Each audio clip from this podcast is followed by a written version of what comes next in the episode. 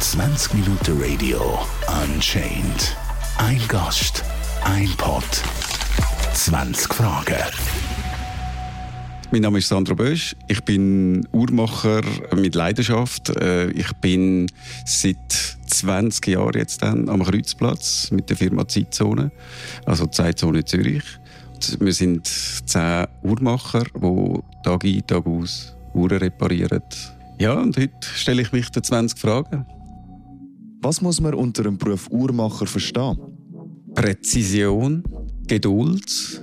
Man hat mal bessere Zeiten, man hat mal ein bisschen schlechtere Zeiten. Es ist, äh, man zittert mal zwischendurch, man kommt nicht vorwärts. Äh, wahrscheinlich wie jeder andere Beruf auch, den man hat. Äh, es ist, es sind halt die feinen Zahnrädchen, die ineinander eingreifen und dann das Wunderwerk dann zeigt, was für Zeit das ist, einem ein bisschen auf Trab haltet oder einem entschleunigt. Das ist so ein bisschen unser Job. Was das Schöne ist am Uhrmacherberuf, man hat ein Objekt, wo einem anvertraut wird. Also ich bin Uhrmacher Rabieur, das heißt, ich bin eigentlich ausgebildet zum Uhren reparieren und es gibt Industrieuhrmacher, wo Uhren produzieren.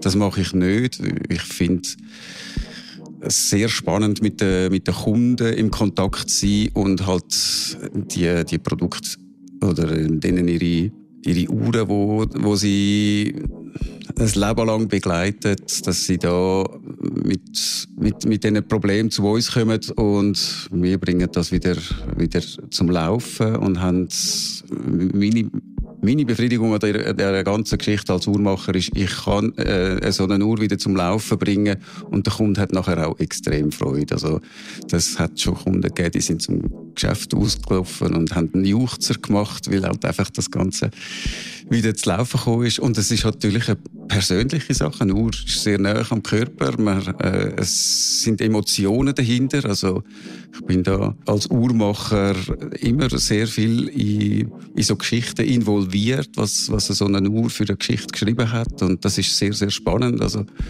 in den meisten Fällen wetten eigentlich die Leute auch so ein bisschen darüber erzählen. Und da, da sind damit sehr spannende Sachen dahinter.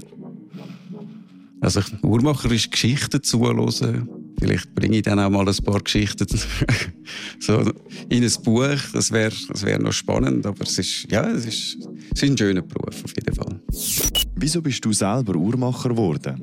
Zufall. Ich bin Uhrmacher geworden. Ich habe zuerst äh, Maschinenmechanikerlehre angefangen und das hat mir irgendwie nicht so richtig gefallen und habe auch noch so ein bisschen körperliche Probleme bekommen, Rückenweh. Es ist mir fast ein bisschen streng gewesen, ein bisschen schwer und habe angefangen umzuschauen, was, was gibt's überhaupt? Was kennt man noch? Und ich habe wirklich Schwein gehabt. Also ich hätte auch können Schreibmaschinenmechaniker werden. Und das heißt, dort, dort zumal hat es den Beruf noch gegeben, Schreibmaschinenmechaniker oder Uhrmacher. Und ich bin das schnuppern und dann nachher der Uhrmacher, der mich dort äh, in der Schnuppi hatte, den habe ich gefragt, ja, hat denn der Beruf eine Zukunft? Und er hat gesagt, Uhren wird es immer geben zum Reparieren, also vor allem mechanische Uhren. Und wenn man das gerne macht, ja, warum nicht? Und dann habe ich gefunden, gut, also, die Schreibmaschinenmechaniker wären noch cool gewesen, aber irgendwie habe ich gefunden, nein, doch, Uhrmacher, ich habe nie vorher irgendwie ein Säule auseinandergenommen, habe mich eigentlich nie damit beschäftigt. Aber nach der Lehre, meine erste Arbeitsstelle, da bin ich bei, bei einem Uhrmacher gewesen, der hat mir dann so richtig den Virus eingesetzt und dann seitdem ist äh, Uhrenflicken ist einfach meine Passion. Was gefällt dir am besten an deinem Beruf? Ja, am meisten gefällt mir eigentlich, wenn man an einem Problem ist und nicht weiterkommt, die Uhr einem da so richtig plagt und man am Schluss nachher eine Uhr hat, die funktioniert und dass man dann mit, vielleicht mit einfachen Lösungen draufgekommen ist oder sogar komplizierten Lösungen. Es sind so, ja, die täglichen Herausforderungen. Das finde ich ist eigentlich, das bringe ich auch meinen Jungen bei, die jetzt im, im Geschäft sind, dass man da anhocken muss und dann mal so ein bisschen durchbeissen und dann, und dann lohnt sich am Schluss, wenn dann die, die Uhr halt läuft und halt auch zuverlässig läuft. Das ist dann auch wichtig. Also, ein Kunde zurückkommt und nicht so, nicht so Freude hat. Man, man merkt es, wenn der Kunde reinkommt und äh, oh, den habe ich schon mal gesehen, oh, der hat eine Uhr in der Hand, wo man bekannt vorkommt und ähm, ja, irgendetwas ist nicht gut. In vielen Fällen ist es also vielleicht ein bisschen eher das, dass er ähm, Ganggenauigkeit, das ist so ein bisschen viel das Problem, dass, dass sie sich vorstellen, das müsste wie eine, wie eine Quarzuhr sein und dann sind es halt doch ein, zwei Minuten in der Woche, wo man muss tolerieren und, aber da finden wir eigentlich immer so ein bisschen äh, einen schönen Zusammenhang zwischen dem, dem Temperament vom vom, vom Kunden und der Uhr, dass die zwei wieder miteinander eine saubere Einheit geben und pünktlich sind, wenn sie pünktlich sind. Was sind die grössten Herausforderungen?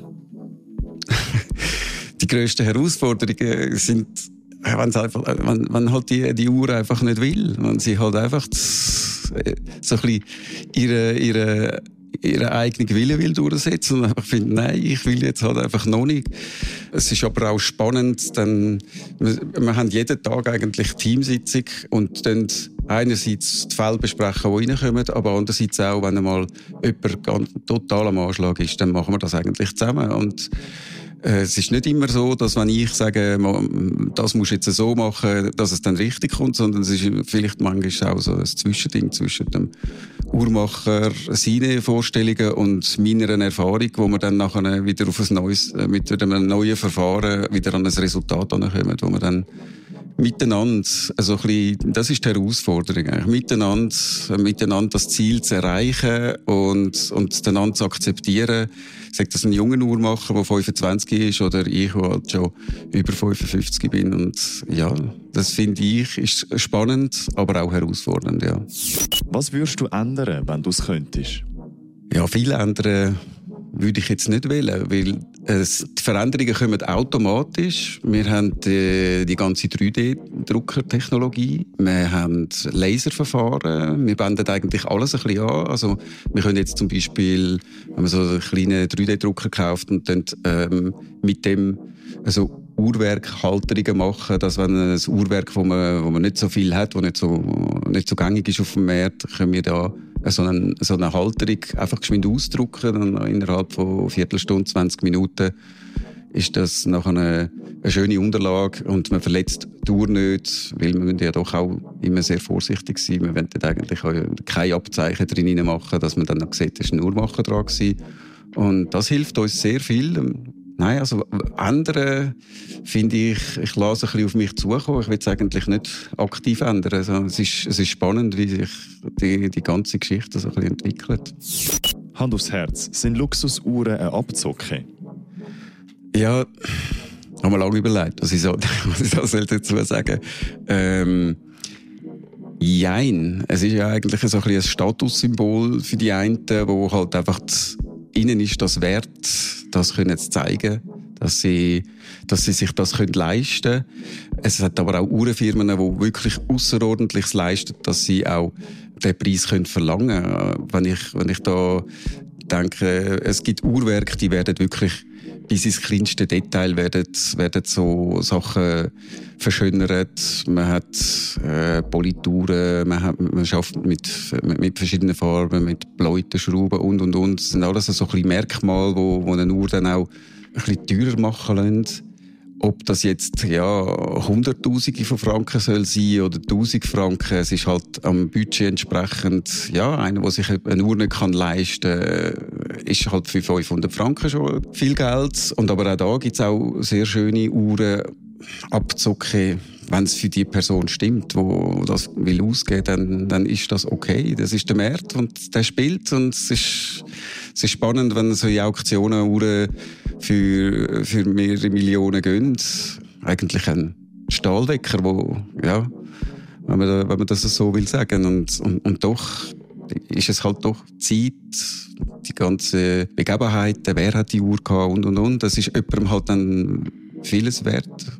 Und ja, ich finde, das muss jeder für sich selber wissen. Und wenn er sagt, ja, das ist, die, ist ein bisschen überrissen, dann kann man sagen, ja, okay, ja, es hat seine Berechtigung, aber der März beweist das andere, das Gegenteil. Was ist genau der Unterschied zwischen der teuren und günstigen Uhr? der wirkliche Unterschied ist äh, die Fertigung halt. Ob jetzt das maschinell gemacht wird oder ist noch viel Handarbeit dahinter. Und da ist dann ja, äh, ein Watch, wo komplett am Computer respektive äh, an der Maschine gefertigt wird, hat halt, kann man günstiger machen, als wenn man nachher noch Mitarbeiter muss zahlen Und das treibt halt dann einfach auch die Kosten auf. Und der Unterschied, wir haben natürlich wir haben Quarzuhren, die können günstiger gefertigt werden, die werden auch selten wirklich ins ins Detail gefertigt, dass, dass man hinten einen, einen Sichtboden hat und dann sieht, was es für eine, was es für eine Uhr ist, ähm, was es drin hat, wie sein Leben aussieht. Und bei den teuren Uhren finde ich schön, dass, dass die Uhrenfirmen sich äh, da haben können Schub geben und jetzt auch hinten aufmachen und man darf auch das Uhrwerk von der Rückseite anschauen und, und sie geben sich wirklich sehr Mühe und machen da tolle Sachen, wo, wo wenn man als Uhrmacher Fan oder halt auch wir als, als Profis dort hineinschauen, wie wie manchmal auch zugeben, wow, das ist schön gemacht und das ist auch der Preis dann auch, wo, es auch rechtfertigt. Der Beruf wird eher altmodisch angesehen. Was ist deine Meinung? Ja, ich habe es am eigenen Leib erfahren, dass äh, der, der, Beruf altmodisch ist, weil äh, als ich, als ich angefangen habe, als ich mich selbstständig gemacht habe, im 94, da bin ich natürlich ein blutjunger Uhrmacher gewesen und ähm, ich habe ein Telefon bekommen und der hat äh, wollen, dass ich vorbeikomme gehe eine Uhr anschauen bei ihm daheim. Er kann nicht vorbeikommen, ist gehbehindert und äh, wäre froh, wenn ich zu ihm komme. Selbstverständlich, komme vorbei, habe geläutet und er macht auf und irgendwie hat das Gefühl gehabt, wer sind Sie? Und ich gesagt, ja, ich bin der Uhrmacher. Und er hat dann gefunden, oh, Jesus Gott, jetzt habe ich mir so einen alten Mann vorgestellt mit, ja, mit, mit, mit Brüllen, mit der Lupe schon drauf und grauen Haar und so. Und jetzt kommt da so ein Junge, können Sie denn das? Und äh, ja, ich kann ich es schon beweisen, dass ich das kann, aber ähm, ja, altmodisch, ja, den, den, den Beruf gibt es auch schon seit ähm, seit dem Jahrhundert, 13. Jahrhundert. Sind dann zwar eher so ein bisschen Schmiede gewesen, wo dann da die, die Uhren, die, die Kielenuhren und so zusammengeschmiedet haben. Und das hat sich dann halt einfach ja, von, von gross zu klein entwickelt. Und es ist sicher ein Beruf, der langsam am Aussterben ist, aber ich würde sagen, es gibt sicher ein neues Berufsbild mit der, mit der Zeit ganz wegdenken kann ich mir jetzt das nicht. Oder dann gibt es halt einfach so Spezialisten, die dann halt irgendwie eine neue Berufsbezeichnung machen. Aber es ist, ist schön, altmodisch zu sein. Es gefällt mir. ist der Beruf am Aussterben? Der Beruf ist am Aussterben, so wie ich das spüre. Wir haben aktuell noch glaub, vier Lehrlinge im Kanton Zürich. Da sind wir, sind wir einiges mehr früher. Zu meiner Zeit sind, sind wir, sind wir eine Elferklasse und etwa 30 Schüler in der Deutschschweiz. Und heutzutage sind das ähm, gerade mal noch knapp etwa fünf oder sechs. Und ich äh, habe zwei Lehrlinge äh, an der Bahnhofstraße. Die Firma Bayer hat noch zwei Lehrlinge.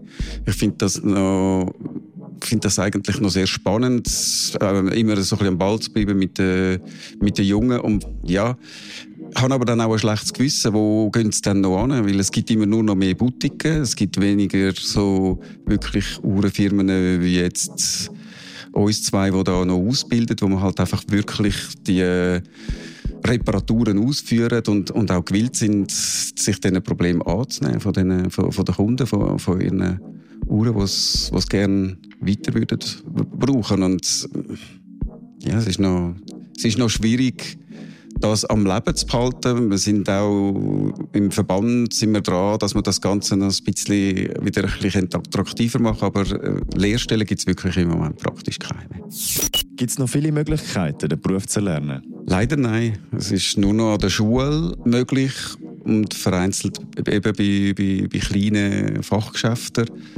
Und in der Industrie geht man dort hin, dass es halt für die Montage muss man eigentlich nicht wirklich das Ganze können. Es ist aber schön und es ist auch schön, dass eine Firma IWC doch äh, Lehrling ausbildet und dort dann auch wieder den, den Jungen dann halt in ihrem Bereich äh, Möglichkeiten gibt. Es gibt sicher Chancen zum Aufstieg, es gibt sicher Chancen zum, äh, zum sich weiterbilden und, und, und aus sich, dass man etwas aus sich macht, in dem Sinn, äh, Aufstiegsmöglichkeiten. Aber es, man wird dann natürlich nicht zum, äh, zu dem One and Only Watchmaker. Das ist dann halt, ja, man hat dann verschiedene Skills, wo man dann da mit kann durchs Leben gehen. Und das finde ich aber auch spannend. Das ist auch die heutige Zeit. Kann jeder und jede ein Uhrmacher oder eine Uhrmacherin werden? Man könnte es sicher lernen. Also, es hat einfach nicht jeder so viel Freude daran. Und das sagt einem vielleicht nicht jedem gerade das, was man was jetzt gerade uns da so fasziniert. Und man muss ja auch nicht jeder machen. Also, ja. Was sind wichtige Eigenschaften für einen Uhrenmacher? Das ist recht schwierig. ich glaube, also wenn jetzt jemand zu uns kommt und eine Schnupperlehre macht, ich habe ein, ein, einerseits einen Schreinerlehrling, der abgeschlossen hat, und ich habe eine junge Frau mit 16, die das Interesse für den Beruf da hat, aber man, man, man spürt bei beiden noch nicht so, können sie es wirklich. Und es ist halt einfach so ein, bisschen, ein kleines Risiko ist dabei, ob sie es dann auch wirklich beißen und dann, und dann, dann durch die vier Jahre kommen. Aber ich denke so, vom, vom, vom Ausbildungsplan her kommt man so von einer ganz grossen Uhr, so die Pendülen und so, fängt man an zu und kommt dann zu den Armbanduhren und ähm, es wird sich zeigen, es, es gibt dann so ein bisschen, die einen haben ein bisschen eher äh, so ein den Sinn oder den, den Hang zum, ja, ich mache jetzt lieber ein bisschen so ein Uhren zum Waschen, legen, föhnen. Also, ja, nicht gross mein Problem. Und andere finden es eben halt dann auch toll, dass sie mal ein Problem können lösen. Und das ist so ein bisschen, der, der Mix, das findet man dann raus und kann dann eigentlich so ein bisschen über, über die vier Jahre, wo man dann da die Lehre gemacht hat, da findet man dann so ein bisschen seinen Weg, wo will man sich spezialisieren ja, man sollte schon ein bisschen Geduld haben. Und ähm, ein ruhiges Händchen kann man sich antrainieren. das ist so ein bisschen, wenn man, wenn man dann die, die Leute beobachtet, ja, wenn am Freitag im Ausgang war, bis zum Samstagmorgen musst du arbeiten, dann, äh, ja, dann kämpfst du den ganzen Tag. Und da ist auch, dann, wird, dann macht man lieber wieder so ein bisschen anders. Und, aber man hat Hilfsmittel, wo man, wo man mit der, an der Uhr kann arbeiten kann. Man sitzt die auch ein bisschen leicht erhöht. So ein bisschen, ich glaube, wenn es einem wirklich gefällt, dann nachher kann man sich das antrainieren. Und es, es, es muss nicht unbedingt die Voraussetzung da sein. Das kommt mir während, während dem, dass man das Ganze sich ein bisschen durch den Kopf gehen lässt, ist das jetzt etwas für mich oder nicht, merkt man es dann auch selber in einer Schnupperlehre oder so ein bisschen in einem Praktikum. Das ist, ist noch spannend. Also ich will jetzt, will jetzt nicht partout sagen, ja, dem, aus dem würde ich jetzt nie ein Uhrmacher werden. Also, nein. Ich gebe einfach jede Chance. Wie unterscheidet sich der Beruf heute im Vergleich zum 19. oder 20. Jahrhundert? Das ist so ein bisschen sehr plakativ, aber es ist so ein bisschen, fast ein bisschen auf den Punkt. Es ist, ähm, der, der Detailist hat, äh, hat da eigentlich den Einfluss gehabt, wie die Uhren sollen aussehen. Ihm sein, äh, ihm sein Logo ist auch auf der Uhr gewesen und da hat's dann, da, wenn man so ein ältere Uhren wenn man denen ein bisschen auf den Grund will gehen, woher das kommt, dann sieht man dann nachher plötzlich, ah, das ist jetzt, äh, das ist aus einer, das ist aus einer Fabrik aus dem Welschland und, äh, ja, wieso ist denn denen ihr Name nicht drauf und wieso ist jetzt da der, der Detailist drauf? Also das ist so ein bisschen, das hat sich immer mehr und mehr gewandelt und ja, das ist so ein bisschen für, für, für uns Detailisten ist es im Moment, das ist ein ziemlich ein, eine harte Preise, die uns da entgegenbläst. Das sind alle Firmen, die nur noch Boutiquen und nur noch sich zelebrieren. Wir haben vorher eigentlich dürfen sehr viele äh, Uhrenfirmen bei uns eigentlich ähm, repräsentieren. Also wir sind der Ambassadeur von diesen, von diesen Uhrenfirmen und, und jetzt ist es immer schwieriger, ähm, hat Auflagen, die man muss erfüllen. Und das ist noch, das ist noch schön. Ich habe einfach das Konzept jetzt für mich in meinem Bereich, habe ich für die Reparaturen eigentlich äh, so geändert, dass ich jetzt hauptsächlich mich zertifizieren lasse von diesen Firmen und darf dann für sie reparieren und darf meine Leute in die Ausbildung schicken. Aber es ist sehr ein äh, hoher finanzieller Aufwand, wo man, wo man da muss entgegengehen. Und das ist so ein bisschen auch für die Handwerker oder für die Handwerkskunst ist es äh, sehr, sehr schwierig, da Schritt zu halten und alle Firmen wollen jetzt das, das, das Konzept immer so, man muss sich bewerben, man muss äh, Ware einkaufen, also Werkzeuge einkaufen, die Leute in, in, in Kurs schicken. Und nachher dürfen wir nur die modernen Sachen machen und die spannenden Sachen behalten sie vielleicht. Oder dann sagen sie dann von partout, nein, machen wir nicht mehr, ähm, gehen sie mal schauen. Und dann finden dann die Leute wieder ein bisschen zu uns. Wie wird sich der Beruf in Zukunft entwickeln, gerade bezüglich Smartwatches? Die, die Uhren plagen uns nicht wirklich. Es, ist, es hat ja schon ein bisschen angefangen im Sportbereich, hat man Herzfrequenzuhren gehabt den Boom haben wir eigentlich immer ein bisschen mitmachen weil wir da für eine Herzfrequenzfirma äh, ähm, immer den Service gemacht haben. Und die Leute haben dann auch immer so ein bisschen gedacht, ah, was machen die da in diesen Plastikuhren, den Batteriewechsel? Aber wenn, wenn man dann halt eben zwölf Batteriewechsel im Tag kann machen und das jeden Tag und immer gerade einen neuen Kunden gewonnen hat, ist das natürlich sehr spannend gewesen. Aber auch diese Sachen haben sich dann entwickelt. Ähm, unser Umsatz ist dann irgendwie nach zehn Jahren brutal oben runtergekommen, wo es dann nachher die Uhren gegeben hat, wo man dann jetzt selber auflädt, wo dann nachher mehr Leistung haben, wo mehr geboten haben, wo dann nachher schlussendlich ähm, ja die GPS und Schrittfrequenz und weiß ich was, das kann man natürlich alles mit einer mechanischen Uhr nicht wirklich machen. Man kann, es gibt mechanische Schrittzähler noch von 1900 und so, aber das sind natürlich alles so kleine Produktionen gewesen und für ich weiß gar nicht, für was dass die die Schrittzähler gebraucht haben, weil also der Fitnesswahn ist zu selber Zeit nicht wirklich da gewesen.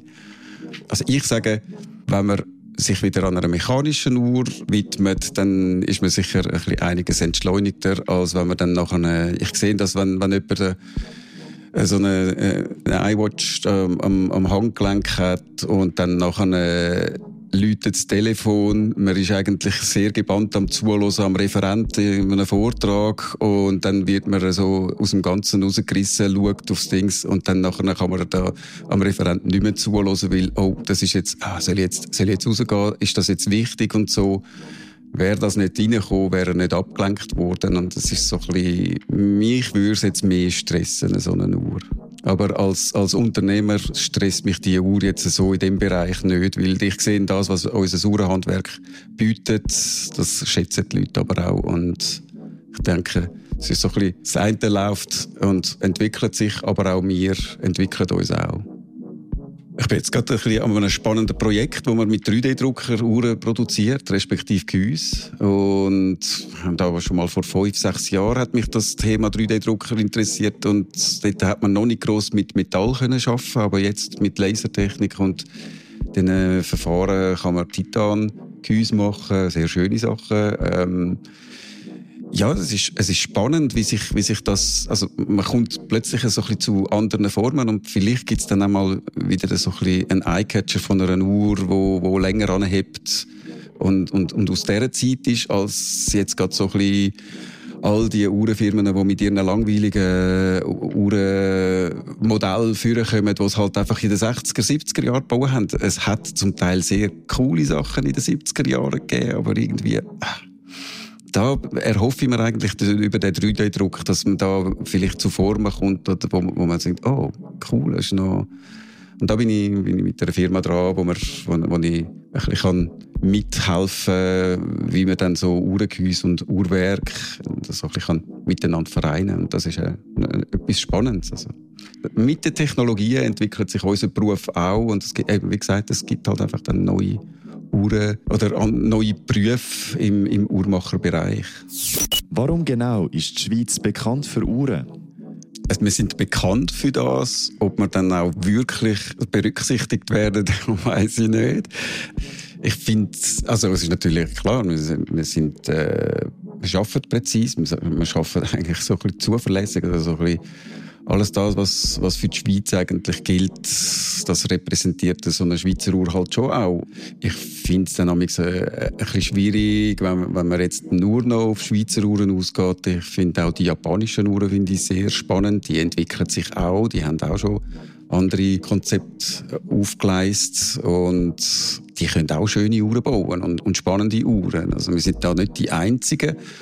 Ich würde sagen, fast ein bisschen angeberisch mit, mit ihren Produkten halt so ein bisschen hausieren und, und das so ein bisschen, vielleicht ein bisschen aggressiver machen wie, wie andere.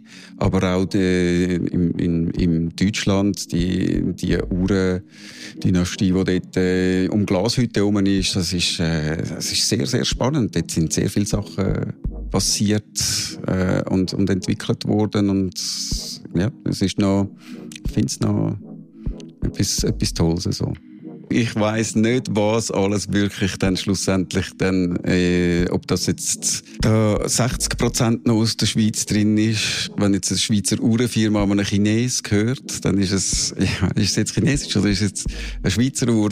Und dann vor allem halt eben die, die Bestandteile, die dann aus dem Ausland bezogen werden. Es fängt natürlich bei der Verpackung an, wo, wo dann halt über billigere Kanäle kommen als jetzt bei uns. Und wie groß, dass das Swissmade wirklich also zu 100 Prozent ist es wahrscheinlich nicht mehr. Also, also nicht nur wahrscheinlich, das ist es sicher nicht mehr. Und da muss man sich jetzt so ein bisschen finden, wo sind wir jetzt, sind wir 60, 40 oder sind wir 55, 45? Ähm, ja, entwickelt sich auch da. sind Uhren wirklich nur für Unternehmer und Schnösel? Nein, also Uhren sind nicht nur für Schnösel und für Unternehmer, sondern es ist halt also vor allem halt bei den, bei den Herren ist es halt so, wenn man sich etwas will einmal leisten, man hat, man hat etwas geleistet und man will sich belohnen dafür. Dann ist es halt, ähm, ja, je nachdem, was mir jetzt, was, was ich jetzt fürs Gefühl habe, ich habe jetzt so etwas Wahnsinniges geleistet. Also das ist sicher im Bereich von 5 bis 10.000 Franken wert. Also das muss ich mir jetzt halt einfach antun. Und dann kaufe ich mir eine Uhr in dem Preissegment. Oder aber ich kann mir für 500 bis 1000 Franken sagen, äh, habe ich einfach eine schöne Uhr gesehen und die soll einfach jetzt mich immer ein daran erinnern, dass ich das Ziel erreicht habe und in sehr vielen Fällen sind Uhren mit solchen Emotionen verbunden. Und klar gibt es ähm, gibt's Unternehmer, wo, ich würde jetzt böse sagen, wenn man, wenn man da in der, in der Bankenwelt umeinander geht, ähm, sieht man so ein bisschen hierarchisch gesehen, wer, wer ist im Top-Management und wer muss sich noch aufschaffen. Da sieht man dann aufgrund von der Armbanduhr schon ein bisschen an, ähm, ja, man sollte jetzt vielleicht nicht gerade die gleiche Uhr haben wie gerade der, der Chef vor einem und dann muss man halt so ein bisschen bisschen unten. Aber es, entwickelt sich eigentlich auch. Das Interesse von diesen, von diesen Leuten ist auch sehr, sehr gross. Auch im, im Uhrenbereich, dass sie nicht, sie, sie setzen sich doch auseinander. Was ist das für eine Firma?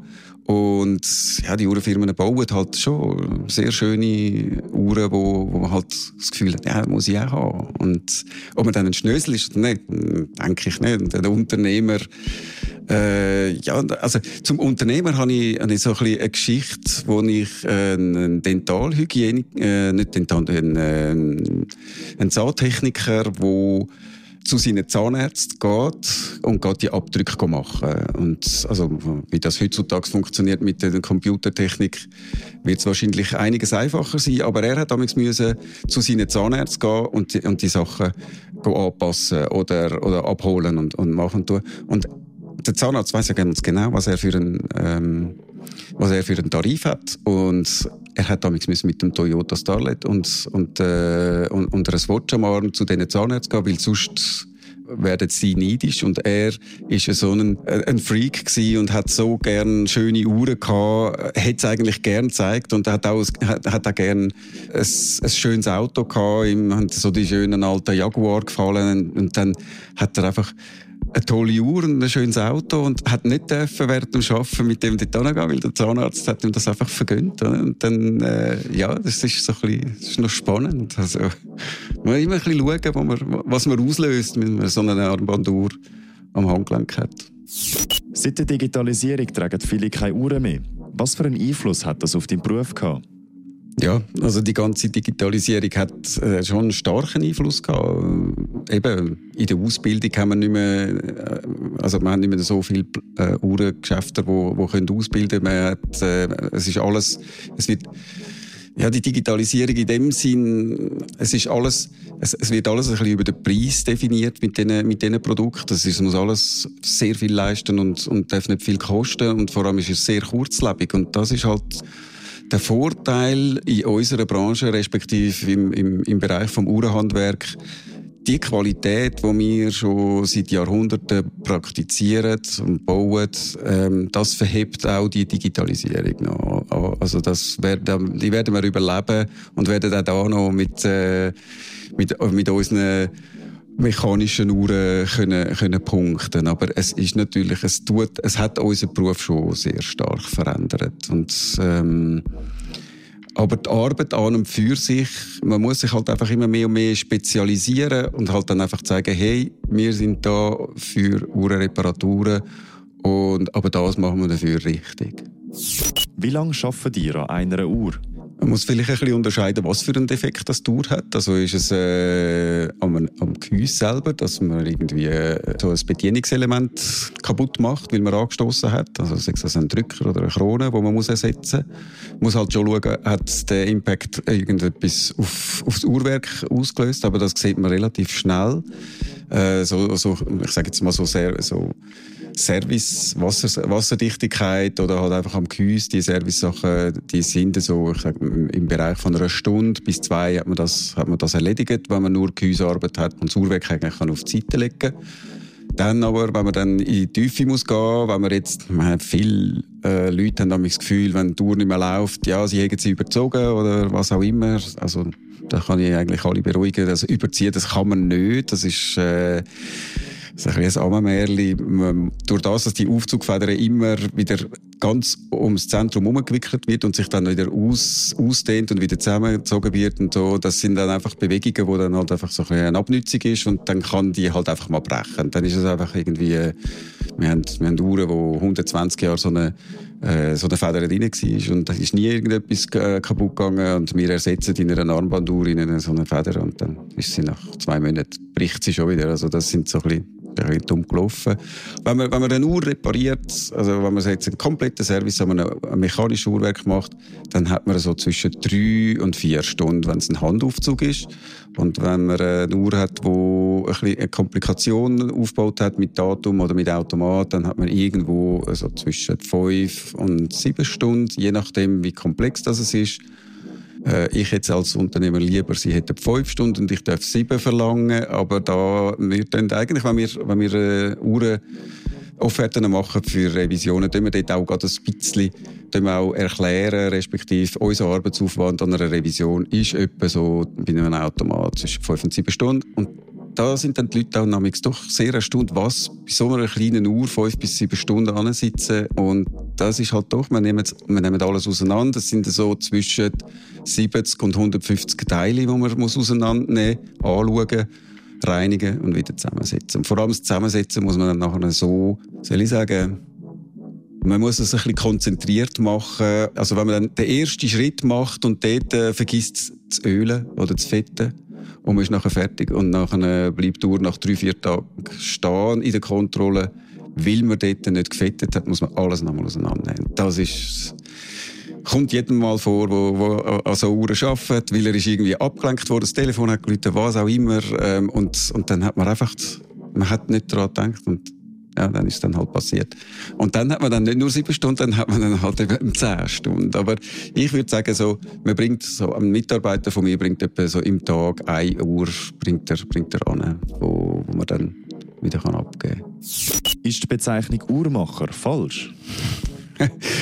der Uhrmacher, ja, ich bin eben, ich tue, ich tue nicht Uhren in dem Sinn, ich tue, ich, äh, Uhren diagnostizieren, so ein bisschen, ja, das ist noch schwierig, also Uhrendiagnostiker, irgend so etwas, ja, beim, beim Auto, jetzt sind es ja auch Autodiagnostiker oder so, irgend sowas, könnte man sicher sagen, aber dann schlussendlich, wenn man, wenn man dann die, äh, die alten Techniker noch lernt, wie man, wie man äh, von Hand dreht und Bestandteile von Hand anfertigt. Also bei mir muss man wirklich noch Teile von Hand herstellen. Mittlerweile haben wir aber auch einen Laser, der uns hilft, äh, ob es zum Einzeichnen ist oder zum...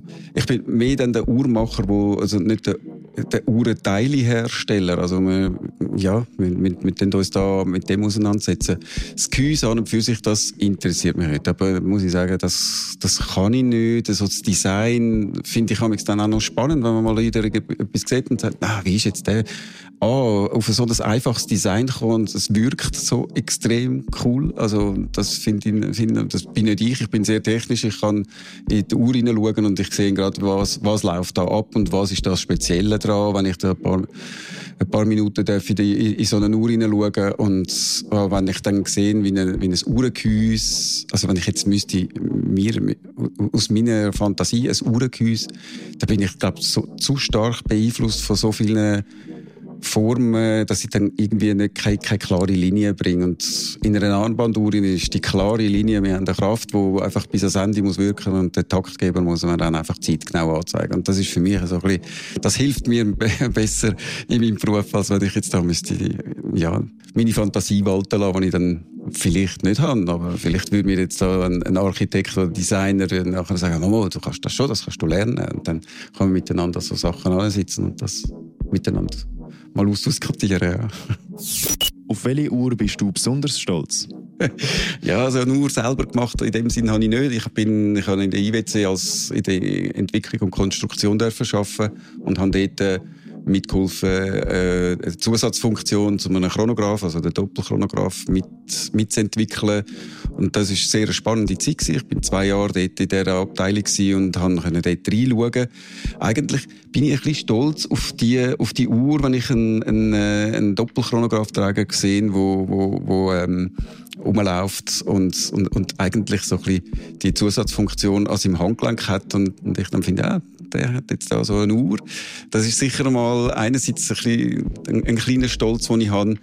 Und sonst habe ich eigentlich so ein bisschen meine Taschenuhr, die ich in der Ausbildung gemacht habe, wo ich dann so die Sachen haben können einfließen lassen in meine Taschenuhr wo, oder halt auch als, als Übung dann haben können die, all die handwerklichen Abläufe haben müssen lernen an den Maschinen, also alles, was man von Hand hat müssen machen. Das ist das, was ich eigentlich sehr, sehr stolz bin, was ich, was sehr also, ich hätte gern gesehen, aber da kommen wir halt dann vielleicht wieder mit dem ganzen Stromproblem äh, wieder darauf zurück, wenn, wenn es in, äh, im 1850 halt einfach keinen Strom gehabt hat und die haben dann dort müssen die Präzision anbringen. Also wenn ich, wenn ich, wenn ich eine, äh, eine Brügge aus, aus, der, aus, aus dieser Zeit äh, sehen und mir dann einfach vorstellen, wow, die Präzision und die Schönheit, wo, also, oder auch die, die Verarbeitung, wo, wo die dort angebracht haben, also, ich wäre voll am Anschlag, wenn ich das mit diesen Hilfsmitteln müsste machen aus selber Zeit. Und bin froh, sind wir, sind wir da, wie es jetzt ist. Aber ähm, ja, das ist noch da, da wäre ich stolz drauf, wenn ich, wenn ich könnte irgendwie so ein bisschen aus, in die Zeit zurück und, und, können, und können sagen, ja, ich habe das gesehen, wie ich das gemacht habe, und jetzt weiß ich es. Das wäre cool. 20 Minuten Radio Unchained. Ein Gast, ein Pod, 20 Fragen.